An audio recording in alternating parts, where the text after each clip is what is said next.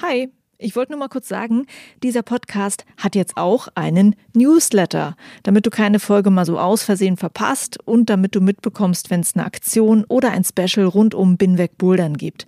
Den Newsletter, den findest du auf meiner Steady-Seite, das ist steadyhq.com slash binwegbouldern und natürlich auch auf binwegbouldern.de. Das war's. Viel Spaß mit dieser Folge. Ich glaube, die Leute fühlen sich zum ersten Mal selber gesehen, anerkannt und auch gewertschätzt. Es ist mir auch gefeedbackt worden von TeilnehmerInnen, dass es für sie endlich mal möglich war, sich aufs Bouldern, Klettern, Dazulernen zu konzentrieren, ohne irgendwelche diskriminierenden Erfahrungen zu machen. Hi und willkommen zur Folge 139 von Bin weg Bouldern. Mein Name ist Juliane Fritz und mein Gast ist Finn Kagel. Finn hat 2016 eine queere Kletterinitiative in Berlin gestartet namens Queer Climb. Und damit hat er einen Ort in der Kletterszene geschaffen, der bis dahin auch für ihn selbst noch nicht vorhanden war. Wir haben uns im Berliner Südblock getroffen, weil Finn unter anderem dort Boulderkurse gibt. Ich habe mit Finn gesprochen über seine Entwicklung in der Kletterszene, darüber, warum queere Menschen eigene Räume in der Kletterszene brauchen und darüber, wie sich die Szene in den letzten Jahren entwickelt hat hin zu mehr Offenheit für Menschen aus dem queeren Spektrum oder der LGBTIQ-Szene. Also Menschen, die sich nicht in den Stereotypen männlich-weiblich Geschlechternormen wiederfinden. Finn sagt selbst, ihm fällt es schwer, für sich ein Label zu finden. Aber wir reden am Anfang der Folge auch noch mal kurz über diese Begrifflichkeiten und natürlich dann übers Klettern und Bouldern und die Initiative Queer Climb. Danke an Finn und viel Spaß mit dieser Folge.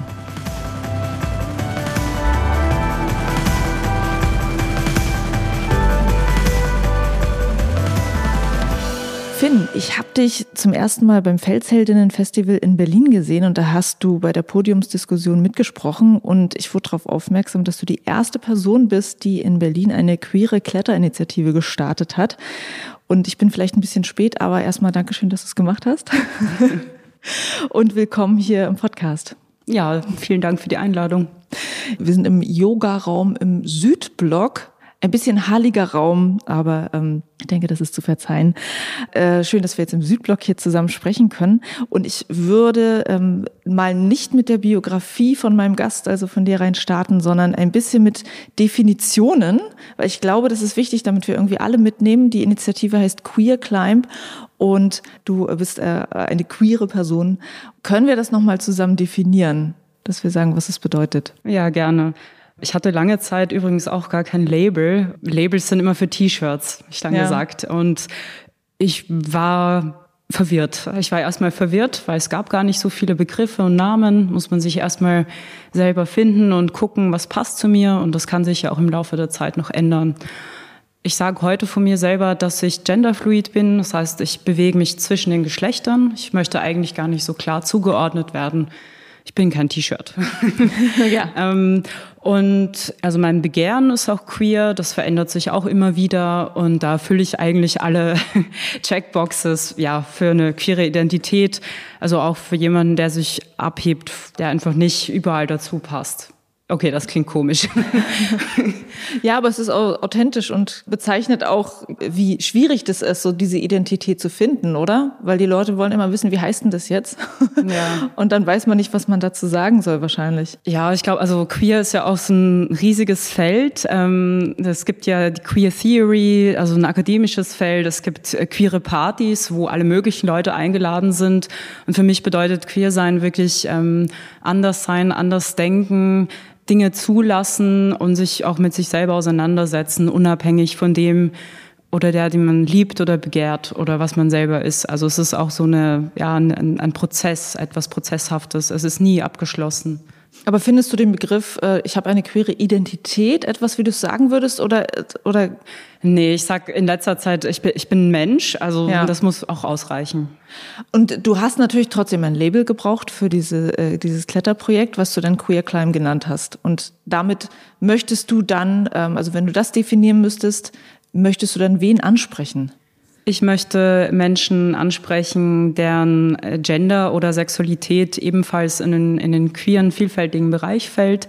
Das heißt lesbische Frauen, schwule Männer, bisexuelle Menschen, Transgender, intergeschlechtliche Menschen und queere Menschen ohne näheres Label, die sich da vielleicht auch zugehörig fühlen. Also ganz klassisch LGBTIQs. Okay, und damit wären wir jetzt bei diesem Begriff erstmal gewesen. Ich möchte natürlich auch was zu dir wissen, zu dir als äh, Kletterer, als Trainer. Erstmal, wie hast du reingefunden selber in den Sport und warum hat es dich so begeistert? Also ich komme aus einer Familie, die sich immer gerne draußen bewegt hat. Ich bin ursprünglich aus Österreich. Wir waren fast an jedem Wochenende draußen wandern oder Pilze sammeln. Mit Klettern hat meine Eltern nicht so viel zu tun, aber es ergibt sich ganz natürlich, ähm, dass ein Kind überall raufklettert, wo es halt kann, auf Bäume, auf Steine. Und darüber habe ich dann irgendwann auch in der Kletterhalle gefunden. Also es hat tatsächlich mit Klettern bei mir begonnen, Bouldern. Das gab es damals noch nicht so wirklich. Es gab auch keine schicken, gut ausgebauten, gut beleuchteten, gut klimatisierten Boulderhallen. Es gab eher so Keller, so schmuddelige Alpenvereinskeller. Und da habe ich irgendwann bemerkt, ich bin hier unter halben nackten, keuchenden Männern ganz alleine, stehe hier rum, habe keinen Plan. Es waren Spraywalls, also komplett bunt geschraubte Wände mit kleinen Klebchen dran. Und ich habe gar nicht so viel Ahnung, aber ich kletter einfach drauf los. Genau, das war mein Einstieg. Und das hat sich ja alles irgendwann verändert und hat sich geöffnet und es gibt jetzt mehr Angebote, aber mein Einstieg war sehr, ich würde mal sagen, also es war sehr wild damals, die Boulder- und Kletterszene. Das Klettern war aber das, was mich dabei gehalten hat. Also draußen vor allem Klettern, was in, in Wien, Österreich sehr gut möglich ist. Da war jetzt gar nicht so die Notwendigkeit wie in Berlin, dass man in eine Boulderhalle geht oder eine Kletterhalle drinnen. Und kannst du sagen, was dir der Sport bedeutet, vielleicht auch so bis heute bedeutet? Mm, eine ganz große Freiheit zu mir selber zu finden.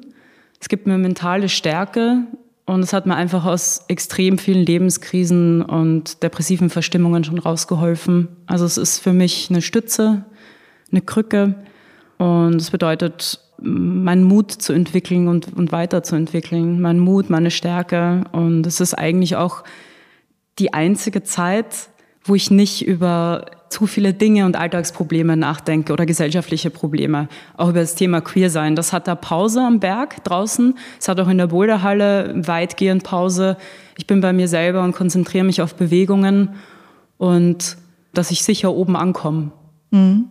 Da müssten wir jetzt eigentlich doch schon wieder direkt einsteigen in dein Projekt, weil du sagst, wenn das Queer sein und das Nachdenken darüber Pause hat, es gab ja dann anscheinend doch irgendeinen Punkt, wo du gesagt hast, ähm, warte mal, vielleicht müssen wir doch in der Kletterszene äh, das Thema mal mit reinbringen. Was war ein Auslöser, dass du darüber nachgedacht hast, so ein Projekt wie dieses Queer Climate zu starten? Ja, wie ich eben begonnen habe, immer mehr in, in Boulderhallen auch zu trainieren ich habe ja schon diese eher verstaubten Alpenvereinskeller in Wien angesprochen und die halbnackten Männer, das klingt tatsächlich jetzt besser, als es war.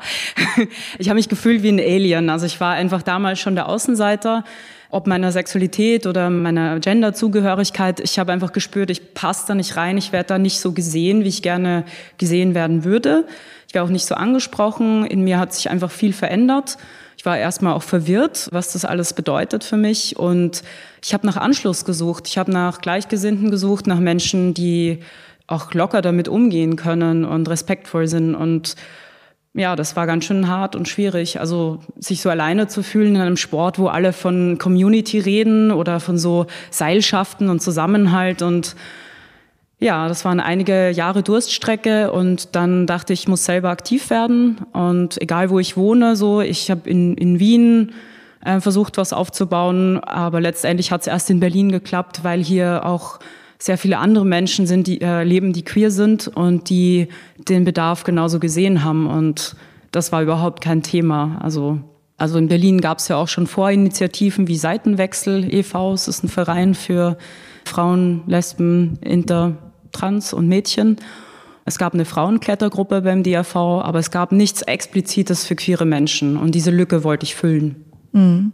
Ja, das ist spannend. Du hast quasi diesen Wunsch, das zu machen, schon vorher so in dir getragen, aber hast die Community dafür noch nicht gesehen oder hast du zumindest versucht? ich habe es versucht, auch ja. online, aber es gab nicht so wirklich viele äh, Vernetzungsplattformen. Instagram war damals noch nicht so, also es, es war alles komplett anders, so 2009. Genau, also, ich wollte gerade fragen, welches Jahr? Ja, 2009, ungefähr ja. 2009 und es hat dann doch erst ja, sieben, acht Jahre gedauert mit meinem Umzug nach Berlin, circa 2015, 2016, dass ich dann selber auch so viel Kraft angesammelt habe und so viel Power, dass ich da durchstarten konnte mit Queer Climb und das auch wirklich ins Leben gerufen habe. Ja.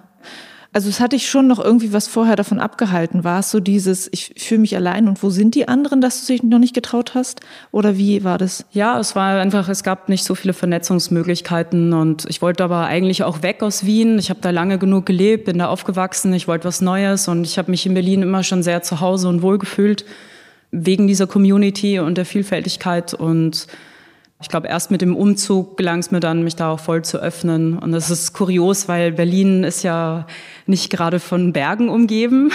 Und in Wien hat man wirklich ähm, alles, was man braucht, wenn man klettern geht und bouldern geht oder generell Bergsteigen. Und trotzdem fand ich da nicht den richtigen Anschluss, die, die richtigen Leute. Ja. ja. Kannst du noch mal beschreiben, wie es dir ging. Also äh, du wirst solche Situationen wahrscheinlich auch immer noch manchmal vorfinden. Also was bedeutet es, wenn man merkt, ich glaube, ich passe nicht in diese Kategorien rein, wie sie die Menschen überall sehen. Und das stört mich so sehr, dass ich mich auch in dieser Sport-Community nicht aufgehoben fühle. Also was ist es? Weil wir reden ja nicht irgendwie, nicht eigentlich ständig über unsere sexuelle Identität, aber es macht trotzdem immer ständig was mit einem. Was ist das? Hm.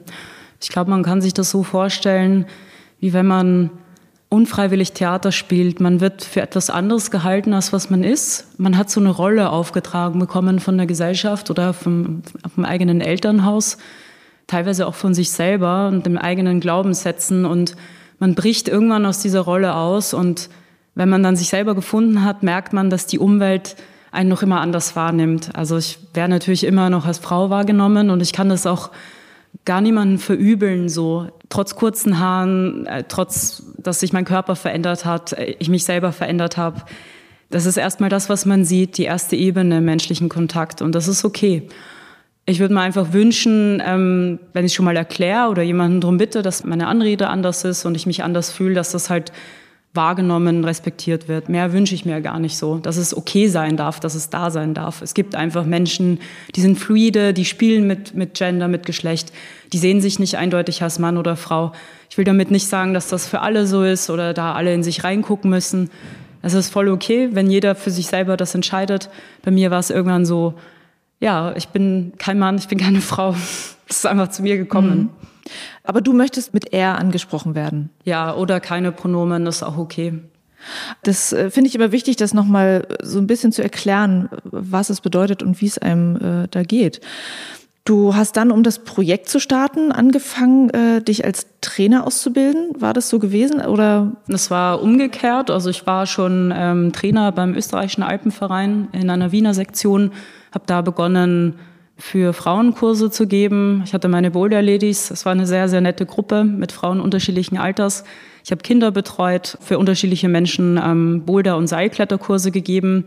Mit meinem Umzug nach Berlin, beziehungsweise mit einem kleinen Zwischenstopp in Leipzig, habe ich dann auch in anderen Hallen gearbeitet, Boulder- und Kletterhallen und habe mich so als Trainer ja, meine Kenntnisse noch mal vertiefen können, dann noch Zusatzausbildungen gemacht, zum Beispiel einen Fitnesstrainer, A- und B-Lizenz und im Moment bin ich wieder dabei, äh, für den Deutschen Alpenverein zu arbeiten. Da meine Ausbildung jetzt nachgeholt und werde für den Sächsischen Bergsteigerbund hoffentlich bald Sandsteinkurse draußen geben. Ach cool. Ja, da wo es richtig spannend wird. Ja, also du hast so eine ganze Reihe an äh, Ausbildung, Trainerlizenzen gemacht. Kannst du grob mal sagen, was das ist und wo man das macht? Also bloß für Leute, die sich auch dafür interessieren? Genau, also beim Österreichischen Alpenverein war es der Übungsleiter und Instruktor für Sport- und Alpinklettern, Dadurch konnte ich zum Beispiel auch äh, Familien an Klettersteige führen oder Mehrseillängen-Touren anleiten, aber auch in der Boulderhalle Technik vermitteln.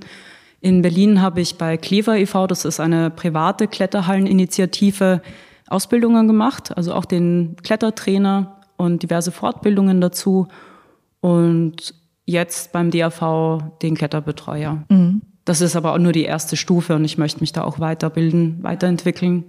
Okay, ähm, dann hattest du dir quasi dadurch schon eine gute Basis geschaffen und dann war da noch diese Idee in deinem Hinterkopf, die du ja schon irgendwie länger ausgebrütet hast, dass du dann ein ganz besonderes Angebot schaffen möchtest in Berlin. Kannst du mal über die Anfänge von Queer Climb reden?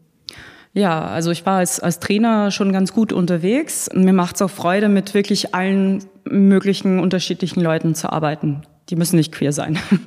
Aber ich habe irgendwann gemerkt, ich möchte für meine eigene Community, für diese gewisse Zielgruppe von LGBTIQ-Personen ein spezielles Angebot schaffen. Das nähert sich aus meinen eigenen Erfahrungen, die nicht immer positiv waren, und zwar auf beiden Seiten, sowohl als ähm, als Trainer selbst als auch als Auszubildender. Also in den diversen Weiterbildungen, die ich hatte, gab es auch unangenehme Situationen, die vielleicht anders verlaufen wären. Ich habe also beide, beide Seiten kennengelernt so und wollte dementsprechend ein gutes, sicheres Angebot schaffen, wo man mit Gleichgesinnten trainieren kann, wo man sich weiterbilden kann, Boulder- und Klettertechniken lernen kann, wo aber auch ich als Trainer, als Anleitender einen saferen Rahmen habe, wo ich einfach mit meiner eigenen Community arbeiten kann. Ja. Was bedeutet das, dass es sich nicht sicher angefühlt hat oder nicht sicher war? Ich wurde mehrfach nicht ernst genommen, ich wurde falsch angeredet, ähm, trotz Korrektur oder trotz der Bitte, das zu respektieren. Es gab immer wieder das Gefühl, dass ich nicht ganz vollwertig bin oder nicht ganz da bin. Und ich liebe Klettern. Klettern ist mein Alles, mein Ein und Alles. Das ist meine ganze Leidenschaft und dafür lebe ich. Und wenn das irgendjemand in Abrede stellt, also klar, da wäre ich wütend und das, das bewegt mich. Und das war irgendwie so, ich bin, ich bin da voll dabei. Ich will alles darüber lernen und wissen und ich kann gar nicht genug davon bekommen.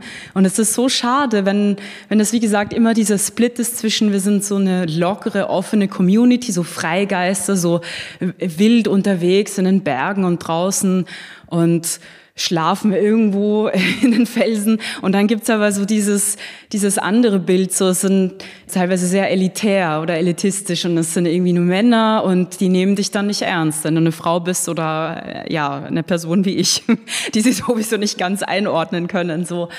Genau, das waren meine Erfahrungen und das fühlt sich dann auch für mich in den Kursen als Trainer nicht so sicher an, wenn ich angezweifelt werde. So angezweifelt in deinen Fähigkeiten als, als Kletterer oder auch als Person, die stark genug sein kann oder die das vermitteln kann? Also auf welchen Ebenen ist es? Ja, also meine Erfahrungswerte, meine, meine Fähigkeiten, meine Kenntnisse. Ich habe ja genau dieselbe Ausbildung gemacht mit denselben Zulassungskriterien. Also von mir aus eine 6C klettern oder ja, sich dementsprechend vorbereiten als alle anderen so. Ja, und ich bin mit viel, viel Leidenschaft dabei. Ich finde es super schön, wenn sich Leute trauen, in den Kletterkurs zu kommen, in den Boulderkurs. Aber es gibt auch immer wieder Kandidaten, die die Arbeit schwierig machen, ja, wenn, wenn die vielleicht auch das erste Mal so eine queere Person vor sich stehen haben. Kannst du mal genau sagen, was es ist? Also sagt dann eine Person oder äh, gibt dir das Gefühl, dass sie glaubt, ähm, du selber könntest das nicht klettern, worum es jetzt geht? Oder also kannst du ein Beispiel dafür nennen? Also zum Beispiel, wenn ich was anleite oder erkläre, ist ja völlig okay, wenn Leute Zwischenfragen stellen, Verständnisfragen. Aber es gibt dann immer wieder, und das sind zu 90 Prozent Männer, ähm, die das dann in Abrede stellen und nochmal genauer nachfragen. Und du merkst, es geht jetzt gar nicht so sehr um, um das Thema, sondern es geht irgendwie um Diskreditierung. Oder in einer Ausbildungsrunde in den Alpen musste ich eine Gruppe anleiten und zum Einstieg einer Mehrseillängentour führen. Und ich würde mal sagen, mein Orientierungssinn ist wirklich passabel und ich habe das auch gut, gut gemacht. Und es wurde trotzdem extrem bemängelt und kritisiert. Und ich habe aber gar nicht genau verstanden, warum, also was ich jetzt so anders gemacht habe. Und das sind so Momente, wo man dann sehr stark an sich zu zweifeln beginnt. Und mittlerweile, jetzt sind so viele Jahre vergangen, ich weiß, dass ich damals das gut gemacht habe und auch fehlerfrei gemacht habe. Und man wird aber nicht gleich bewertet wie mit männlichen Teilnehmern in dieser Ausbildungsrunde. Das mhm. ist so ein Beispiel. Hast du das dann auch irgendwann mal im Austausch mit anderen mitbekommen? Weil ich, ich weiß, ich kenne das aus Erzählungen, dass man das erst realisiert, was da passiert ist, wenn man merkt, anderen ging es ja auch so. Und das hat nicht mit mir persönlich was zu tun. Also hattest du da mal so ein Erlebnis, dass du dich mit Leuten ausgetauscht hast, die solche Erlebnisse hatten? Ja, also ganz viele Frauen vor allem und andere queere Menschen haben erzählt, dass sie ähnliche Erlebnisse hatten in, in Boulder und in Kletterhallen, aber auch in ganz vielen anderen Sportarten und Situationen. Also das ist nichts, was sich auf so eine Nische beschränkt. Dieses ernst genommen werden, ähm, respektiert werden, da gibt es noch viel zu tun, so, mhm. dass man Menschen nicht aufgrund ihres Geschlechts gleich mal vor verurteilt oder bewertet und sagt, ja, die kann ja nicht so viel wissen. Also Bergführerinnen haben zum Beispiel auch das Problem mit Gruppen, die sie anleiten. Und da gibt es zahlreiche Artikel und Interviews dazu. Und das finde ich immer wieder erschreckend, weil ich habe allerhöchsten Respekt vor den Leuten, die diese schwere Ausbildung wirklich durchziehen. Und dann stehst du nach dieser Ausbildung, nach diesen ganzen erworbenen Skills da mit einer Gruppe, die dich trotzdem nicht für voll nimmt. Und so ähnlich in kleinerer Form ist mir das auch passiert. Ja. Mhm. Kurzer Break in eigener Sache. Dieser Podcast wird möglich gemacht durch viele Hörerinnen und Hörer, die Binweg Bouldern finanziell unterstützen. Es gibt für Binweg Bouldern ein Crowdfunding auf der Plattform Steady. Da kannst du meine Arbeit unterstützen mit einem monatlichen Betrag deiner Wahl. Außerdem gibt es einen Shop auf binwegbouldern.de mit Shirts und Hoodies von Binwegbouldern. Und mit dem Kauf unterstützt du auch meine Arbeit. Danke euch allen für den Support und ich freue mich vielleicht auch dich im Crowdfunding zu begrüßen. Alle Links gibt's auf binwegbouldern.de und in den Shownotes zu dieser Folge. Und jetzt weiter mit dem Interview mit Finn. Wie ging es dann für dich weiter, als du dann in Berlin warst? Du hast dann gesagt, ich möchte so ein Projekt gründen. Wie hast du das angefangen? Bist du, weiß ich nicht, auf eine Boulderhalle wie den Südblock zugegangen und hast gesagt, kann ich das machen? Und was ist dann passiert? Also waren gleich alle so, ja, yeah, komm her? Oder muss man da viel erklären? Warum brauchen wir das jetzt? Also wie war das?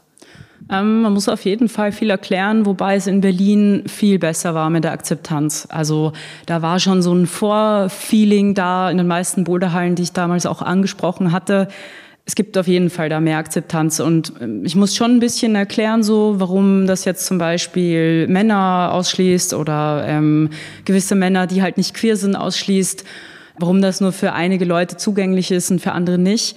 Aber nach ein bisschen Erklärungsarbeit haben es die meisten auch verstanden und ja, ich denke mal, die die Nachfrage war auch wirklich da, so in Berlin. Ja, also ich habe es dann im Endeffekt so gemacht, ich hatte einen Raum angemietet, dann eine Eröffnungsfeier angekündigt, ein paar Zettel ausgedruckt, wo drauf stand, was Queer Climb ist, eine Kiste Bier und alle möglichen Leute eingeladen, so aus der Kletterszene, die ich damals schon kannte. Also ich war da noch nicht so lange in Berlin, es waren erst ein paar Monate.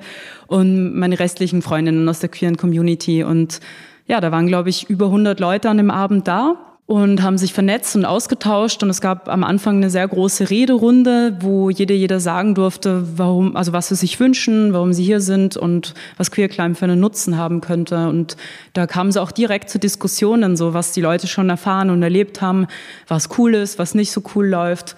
Ja, und da habe ich gewusst, okay, das wird auf jeden Fall aufblühen das Projekt. Ja, und seither biete ich für queere Menschen Boulder und Kletterkurse an aber auch so Gratis-Events wie Wandertage und verschiedene Treffen in Bars zum Vernetzen und Kletterpartnerinnen suchen, Workshops, Vorträge, alle möglichen Sachen. Ja, das ist sehr vielfältig, ja. Ähm, was, was machst du für Vorträge oder lädst du da Leute ein für Vorträge? Wie ist mhm. das? Also ich werde meistens eingeladen, ähm, einen Vortrag irgendwo zu geben.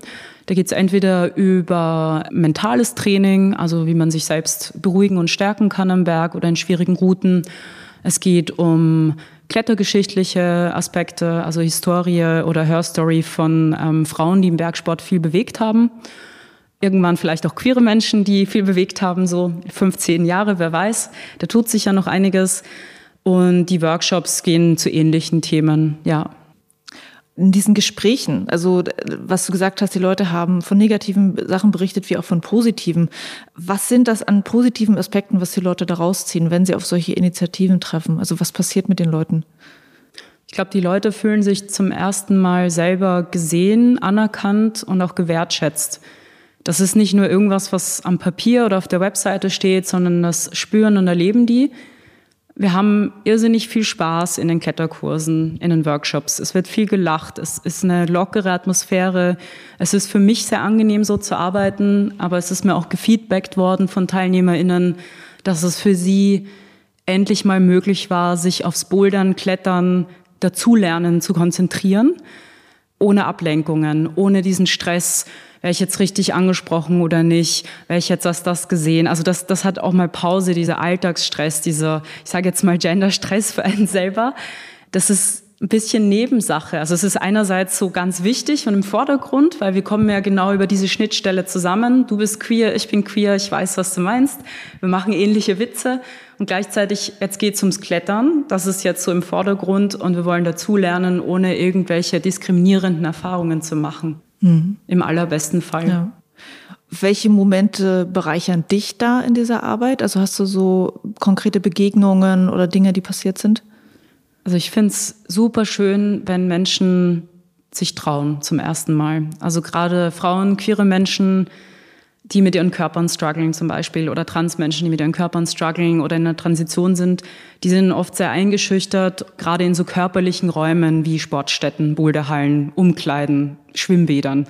Und gerade in der Boulderhalle ähm, im Sommer, du zeigst deinen Körper, du gehst aus dir raus, in der Kletterhalle, in der schweren Route kreischt er vielleicht ein bisschen. Also es ist, es ist sehr nah dran am Körper, an der Stimme, am, am Sein. Ähm, und da finde ich schön, wenn die Leute merken, sie haben ein sicheres Umfeld und können mal quietschen oder können mal springen und das probieren. Sie können mal aus sich rausgehen, aus diesem negativen, negativ besetzten Körpergefühl in ein positives, also in ein, ich bin stark, ich bin mutig, ich bin okay, so wie ich bin. Das darf dann alles da sein. Und ich finde es auch sehr, sehr spannend und schön, wenn Leute weiterkommen, wenn sie eine Technik lernen, die ich ihnen vermittel und ich merke, es kommt an. Sie können die Technik selbstständig anwenden. Ob das jetzt beim Seilklettern das Seilhandling ist, das gute Sichern oder beim Bouldern irgendwelche schweren Züge machen oder flüssiger klettern. Ich finde es immer richtig schön für mich als Trainer, wenn ich sehe, die Leute machen Fortschritte und die freuen sich dann und überraschen sich selber. Die trauen sich. Und das ist teilweise, sind das so First-Time-Erlebnisse. Das ist richtig krass. Und das sind Leute über 40 oder so. Mhm. Ja. Krass. Wo du das auch gerade sagst mit der Körperlichkeit. Wir haben ja so ein großes Thema in der Szene, wo, glaube ich, wenn das irgendwann mal angeschnitten wird, äh, dann sich gleich die Lage aufspalten, dieses äh, oben ohne Thema. Das spielt ja dann für euch wahrscheinlich auch eine große Rolle in der Szene die Frage, fühle ich mich da ausgeschlossen, wenn Menschen äh, oberkörperfrei klettern oder nicht? Hast du da persönliche Meinung zu oder wie, wie siehst du das? Ich glaube, die Leute, die das tun, vor allem mit so einer Selbstverständlichkeit, sollten sich einfach bewusst machen, es ist nicht für jeden, es ist nicht für alle möglich, oberkörperfrei zu bouldern. Leider nicht. Also ich wäre dafür, dass alle das tun können, was sie wollen. Für mich selber ist das kein Thema, weil ich aufgrund von einer sehr langen Sozialisation das nicht durfte oder konnte. Also es ist einfach nicht möglich. Als Frau oder als Mensch mit Brüsten, dass man sich einfach so auszieht. Das geht vielleicht in der Sauna oder irgendwo im FKK-Bereich noch gut. Aber spätestens in einem Raum, wo das nur Männer machen und wo eine gewisse Leistungsatmosphäre oder so eine Konkurrenzatmosphäre herrscht. Ich glaube nicht, dass das jemand entspannt machen kann so. Mhm. Ja.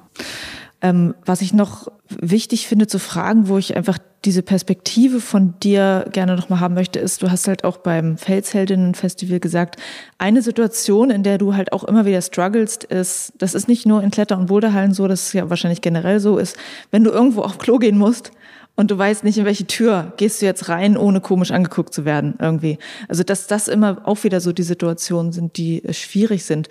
Worauf würdest du noch gerne aufmerksam machen, wo es schwierig ist für dich, für äh, queere Personen und welchen Umgang würdest du dir eigentlich wünschen und welche Möglichkeiten würdest du dir wünschen? Ja, also das eine Thema ist Repräsentation. Ich glaube, das ist auch so das allerwichtigste Thema und das, was meine Kursteilnehmerinnen am allermeisten mir feedbacken, wenn sie eine Person sehen wie mich, die bouldert. Und ich boulder jetzt nicht extrem stark, aber ich denke, ich boulder ganz okay, ganz gut. Wenn die mich sehen an den Bouldern, ich traue mich, ähm, schwere Züge zu machen, das ist vielleicht das erste Mal, dass sie eine Person sehen, die ihnen gleicht, die irgendwie ähnlich ist. Und dann trauen sie sich das auch. Also das ist dieses eine Thema. Und mittlerweile gibt's ja schon sehr, sehr viele Initiativen und Organisationen für queere Menschen. Es gibt mittlerweile auch Transgender-Sportler, die sehr, sehr berühmt sind, auch im Kletterbereich. Zumindest eine andere genderfluide Person, die mir jetzt einfällt, ähm, Laura Sabarin aus den USA oder aus Kanada. Es gibt auf jeden Fall immer mehr und ähm, genauso wird es sein für Menschen mit Behinderungen, also mit Paraclimbers. Die haben einfach dann ihre eigenen Idole und sehen, ah ja, wenn das die Person kann, dann habe ich vielleicht auch eine Chance. Also das ist so das Allerwichtigste, die Repräsentation, dass da alle zusammen helfen, dass das irgendwie weitergeht. Und das wäre damals auch für mich wichtig gewesen, jemanden anderen zu sehen, einfach so eine, so eine Hand zu haben in diese Kletterszene, einen Anknüpfungspunkt, eine Plattform, irgendwie zumindest eine einzige Person, ähm, wo ich mir denke, ah ja, cool, ich bin nicht ganz alleine. So. Also Repräsentation wie funktioniert Repräsentation in dem Falle? Also ist das ähm, die eine Person in der Halle, die man sieht, die das nach außen trägt? Ist das ein Social Media Account? Also ja, es ist auch die die Halle, also die Hallenbetreiber selber, die da ähm, mit ihrer Einladungspolitik oder ihren Formulierungen auf der Homepage oder ähm, wie die Tresenmitarbeiterinnen geschult sind, die darauf achten können, dass sich alle eingeladen und gesehen fühlen. Auch mit dem Oberkörperfrei-Thema. Es gibt ganz unterschiedliche ähm, Wege, wie man das handeln kann, wie man trotzdem noch alle inkludiert. Also da ein bisschen mehr drauf achten und vor allem Leute ernst nehmen, wenn die zum Beispiel zum Tresen kommen und sagen, ich habe gerade was Unangenehmes erlebt, könnte mir da kurz helfen, könnte mich supporten. Also so ganz konkret, so dass man ähm, merkt, man wird gehört, gesehen, dass Diskriminierung keinen Platz mehr hat in den Hallen. Mhm. Gibt es Hallen, wo du sagen würdest, also wirklich, ich würde da gar nicht reingehen, wenn das nicht so ist? Oder wenn ich das nicht wahrnehme? Mm, mittlerweile nicht mehr. Ich denke, es hat sich sehr, sehr viel verändert und ich finde auch immer, wenn eine Halle diesen Schritt wagt, dann ziehen alle anderen mit, weil man möchte schließlich, wenn man es wirtschaftlich ähm, bedenkt, keine Kundinnen verlieren. So. Also man verliert vielleicht ein paar vergrämte Leute, aber eigentlich gewinnt man eher dazu, sei das jetzt irgendwie junge Familien oder Gruppen oder Queerclimb, was in die Halle kommt. Ich glaube, die, die meisten ziehen nach und merken auch, wir sind 2023. Also es hat sich einfach was getan und man kann nicht mehr so weitermachen wie bisher. Man muss einfach für mehrere Menschengruppen mitdenken auch wenn es Minderheiten sind, auch wenn ich die, die einzigste Transperson auf der Welt wäre, ist das kein Argument, mich nicht einzuschließen. Und ähm, wie groß ist das inzwischen in Berlin? Dass, äh, also, also würdest du quasi in jede Halle gehen können in Berlin und würdest einen Kurs starten können? Also ich sage mal so, es gibt einige, die eignen sich auf jeden Fall besser. Das ist einfach so ein Wohlfühlfaktor, ist aber auch individuell. Also was ich an Hallen und an den, an den Wandformen und Strukturen mag als Trainer oder selber, wenn ich bouldern gehe, das ist ja immer eine individuelle Geschmackssache. Ja, und einige Hallen haben einfach sofort so einen Wohlfühlfaktor, ähm, Wohlfühlatmosphäre. Da möchte ich ähm, zum Beispiel in Kosmos äh, Boulderhalle in Leipzig hervorheben. Da war ich einmal drinnen vor ein paar Jahren und wusste sofort, ah ja, cool, die haben auf jeden Fall ähnliche, eine ähnliche politische Haltung wie ich und sorgen sich auch dafür, dass wirklich alle Menschen willkommen sind und dass Diskriminierung keinen Platz hat. Und das ist natürlich anders, wie wenn man erst selber dafür sorgen muss in der Boulderhalle, dass so Themen ähm, gehört werden, angesprochen werden. Das ist dann auch immer eine Anstrengung so. Ja, klar. Ja. Also wenn du sozusagen die erste Person ist, die den, den, den erstmal erklärt, warum könnte man eine andere Kommunikation machen und warum könnte man bestimmte Angebote schaffen. Da ist man dann immer äh, Vorreiter oder Vorreiterin irgendwie. Ja. ähm, und andere danken es einem. Könntest du eigentlich inzwischen nach Wien gehen und würdest dann Publikum vorfinden? Weißt du das? Ich habe mittlerweile schon. Ich habe auch tatsächlich immer wieder Anfragen aus Wien wegen Kursen oder sonstigen Angeboten. Ich schaffe nur nicht diesen, diesen Split von den 600 Kilometern. Da bräuchte es dann doch ähm, einen Teleporter. Das hat sich auch verändert und ich glaube, also was mich echt gerührt hat, ich habe irgendwann mal eine Anfrage bekommen, da wollte eine Person so einen Ableger von Queer Climb starten. Ich habe gesagt, ja, mach, du findest auf jeden Fall Leute und ich glaube, die Vernetzungsmöglichkeiten sind auch mittlerweile besser, online und offline. Also ist der Bedarf da und die Leute trauen sich aufeinander zuzugehen. Die bleiben nicht irgendwo in ihrem stillen Eckchen. Ja, super. Und ähm, welche Art von Gesprächen führst du in Hallen, wenn du so unterwegs bist? Also haben Leute oft Fragen an dich, also jetzt außerhalb der queeren Szene ähm, und wollen wissen, warum braucht es deine Gruppe oder wollen persönlich was von dir wissen? Also finden Gespräche statt inzwischen in der Szene oder ist es halt eher immer noch so, dass man Abstand hält und vielleicht nichts fragt? Mm, es ist tatsächlich sehr zweigleisig. Also entweder sind die Leute total dafür ähm, die haben es dann aber auch verstanden, das Anliegen, die politischen Gründe, warum ich ein Angebot nur an eine gewisse Zielgruppe mache. Und dann gibt es natürlich die, die Gegenseite, die GegnerInnen, die was das nicht verstehen und das auch anfeinden. Also ich nehme ja niemanden Platz weg in der Boulderhalle. Es ist eher umgekehrt. Mir wurde sehr lange Platz verweigert. Also ich wurde nicht eingeladen und es wird sehr oft sehr schnell damit argumentiert, ihr schließt ja entweder, also Flinter schließen Cis-Männer aus, Queer schließt die ganzen Heteros aus. Da könnte man auch sagen, die Paraclimbers ähm, schließen alle Able-Bodied-Klettererinnen aus oder Frauenklettergruppen schließen die Männer aus. Und ich so, ja, aber man muss es historisch sehen, wie lange wurden Frauen aus Alpenvereinen, Klettergruppen ausgeschlossen. Also wirklich auch rechtlich so. Jüdische Menschen wurden ausgeschlossen aus dem Alpenverein. Paraclimbers, ich glaube, das, das Wort ist noch gar nicht so alt. Ja, ich, ich habe jetzt nicht genauer recherchiert, aber ich kann mir vorstellen, die kriegen vielleicht ähnliche Vorwürfe, aber da verstehen die Leute dann noch das Anliegen besser so bei Paraclimbers. Frauen müssen immer noch sehr stark für sich selbst argumentieren und ihre Räume und queere Menschen genauso. Oder in den USA gibt es total viele ähm, Native American und People of Color Organisationen, die halt schwarze Menschen ähm, und Natives dazu bewegen wollen, rauszugehen, zu wandern, zu klettern, weil das äh, historisch ein sehr weißer Sport war, ein westlich-europäisch weißer Sport. Und mittlerweile äh, wird es alles ein bisschen bunter. Also ähm, es gibt schon die Fragen, ähm, merkst aber auch, dass, dass Leute einfach auch ohne dich zu fragen, dich ablehnen mit dem, was du machst?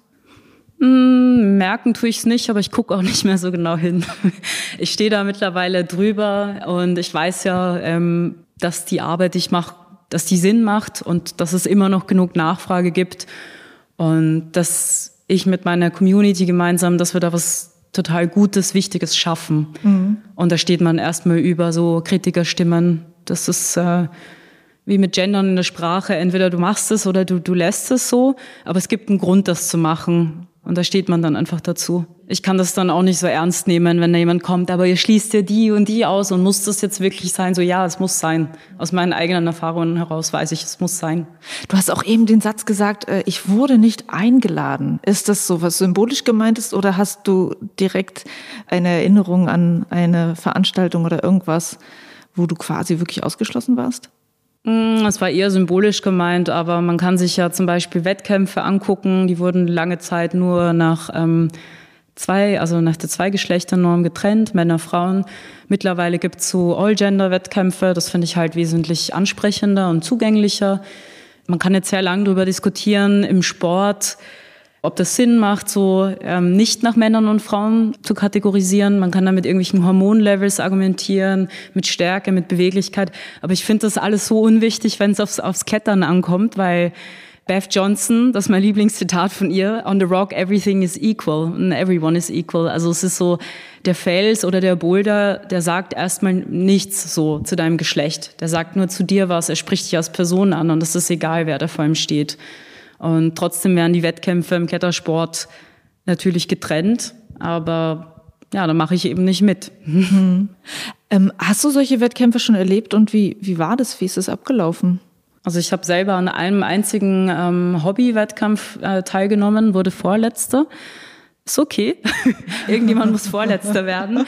Und ähm, also die Atmosphäre war eigentlich gut. Das war in Wien. Irgendwann war die Luft zu weiß, da konnte man gar nichts mehr sehen und die Boulder waren alle knallhart und es war es war jetzt zum Glück nicht so kompetitiv. Also ich glaube, ich bin in dem Sport, ich trete gern gegen mich selber an oder gegen eine Route. Also gegen klingt auch so ein bisschen doof. Ich kämpfe gerne mit mir in einer Route für, ja, für den Abschluss von der Route oder für diesen Gipfel, so in der sächsischen Schweiz. Ich will den Gipfel haben, ich will da oben sitzen, aber ich bin ungern im Wettkampf zu anderen Personen. Also ich trete ungern gegen jemanden anderen an. Das, das macht für mich wenig Sinn in dieser Sportart so. Es geht ja eher zu sich selber finden und seine eigene Stärke spüren. So, das kann man auch unabhängig von anderen Leuten, finde ich. Mhm. Ja, das verstehe ich. Ähm, ich. Ich muss sagen, dass ich dieses Nachdenken darüber, so brauchen wir dieses Aufteilen in männlich und weiblich bei Wettkämpfen, dass sich das gerade erst so bei mir angestoßen ist im Kopf und ähm, mir aber immer noch so die Beispiele dafür fehlen. Also es gibt noch nicht so vieles, was ich da gesehen habe in die Richtung, um das so für mich fühlen oder bewerten zu können, wie ich das finde. Und das ist natürlich dann schwierig, wenn man es nicht sieht. Ja, man könnte ähm, nach Altersklassen sortieren, man könnte nach Häufigkeit, also nach Leistungsstand sortieren. Also alle Männer und Frauen und queeren Personen, die halt über 6b bouldern, könnten dann in einer Leistungsklasse gegeneinander antreten. Man könnte Team-Wettkämpfe organisieren, wo es eher darum geht, als Team irgendeine Challenge zu gewinnen. Es gibt auf jeden Fall sehr, sehr viele Möglichkeiten und es muss nicht immer automatisch nach Männern und Frauen unterschieden werden. So, man könnte die Leute auch nach ihren Augen oder Haarfarben antreten lassen. Es ja, ist dann teilweise arbiträr. Die Leute verstehen das nicht und argumentieren sofort. Aber Männer sind doch stärker und Frauen sind doch beweglicher. Das ist so eine verkürzte, antiquierte Denkweise, da gehe ich sowieso nicht mit. Also es ist immer individuell. Und es gibt ein paar Dinge, die da vielleicht pauschal gesagt stimmen, so ähm, mit Muskelmasse oder Beweglichkeit. Aber trotzdem ist es individuell und Frauen können Muskeln aufbauen, Männer können an ihrer Beweglichkeit arbeiten. Ja, also es ist immer so äh, schwierig dann auch, dass man einen bestimmten Boulder danach definiert, ob er jetzt sehr männlich oder sehr weiblich sei, wo man doch eigentlich sagt, der perfekte Athlet, die perfekte Athletin sollte sehr umfassend, umfassende Skills haben, ja, so, ne? also alles ich, abdecken äh, können. Äh, habe ich auf jeden Fall noch eine Anekdote dazu. Ich habe in, in Wien in einer Halle mal eine Zeit lang mitgeschraubt, also just for fun, nicht professionell oder so, aber ich habe mir auf jeden Fall Mühe gegeben bei den Bouldern und da war ein Sprungboulder dabei ich habe den dann selber nicht geschafft. Es war 6C Sprungboulder, wollte einfach mal sowas schrauben und wir haben den dann gemeinsam getestet. Ich habe ihn nicht geschafft. Die drei anderen Männer im Team haben ihn geschafft und meinten dann, naja, für Frauen ist er 6C, für uns ist es vielleicht so 6B oder 6A plus. Und ich war einfach nur, ich konnte gar nichts mehr sagen, weil es war so, Erstens, nur weil ich den nicht schaffe, heißt das ja nicht, dass alle anderen Frauen, oder damals habe ich mich auch noch so definiert, den auch nicht schaffen. Und man kann doch den Boulder an sich jetzt nicht so unterteilen. Für Kinder wäre er ja noch schwieriger, weil er einfach, äh, weit, weil die Griffe weit auseinander sind.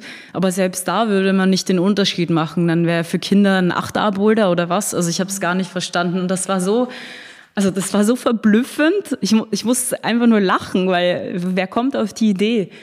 Ja, für Frauen ist es dann halt schwieriger so. Nee, es ist genau dieselbe Anforderung. Man muss halt sich weiter strecken, ähm, ein bisschen auftrainieren. Ja. Ja, ähm, weiß ich nicht, hast du irgendwann mal die Idee, einen Wettkampf in Berlin zu machen? Mit solchen Ideen? Äh, ich selber nicht. Ich kenne aber Leute, die da schon fleißig dabei sind, vorzuorganisieren. Also so jeder Mensch Wettkämpfe, wie sie es dann nennen, zu machen. Also davon wird es immer mehr geben.